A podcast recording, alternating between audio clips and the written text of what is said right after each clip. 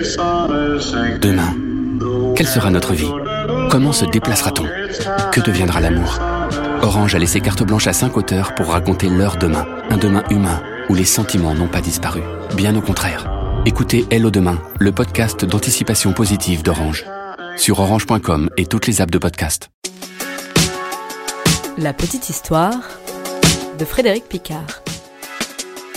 Jésus est-il né un 25 décembre? On ne sait pas si Jésus est né un 25 décembre et personne n'en sait rien.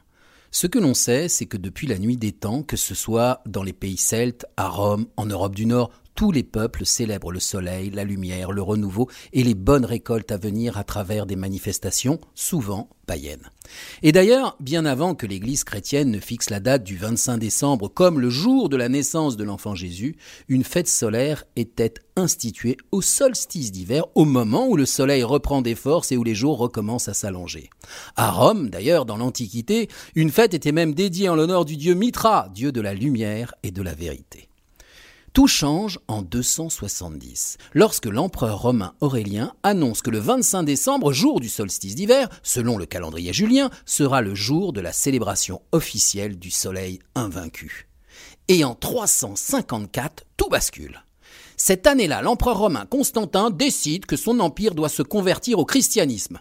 Le pape Libère impose donc la date du 25 décembre comme la date de la naissance de Jésus, né tout de même trois siècles plus tôt. Bref, comme pour le christianisme, Jésus est le symbole de la lumière du monde, son association au solstice d'hiver, à la résurrection du soleil, apparaît parfaitement naturelle. Noël, le 25 décembre, devient donc à la fois synonyme de lumière et de naissance du Christ. Mais alors, d'où vient le mot Noël? Ah, L'étymologie de Noël fait débat.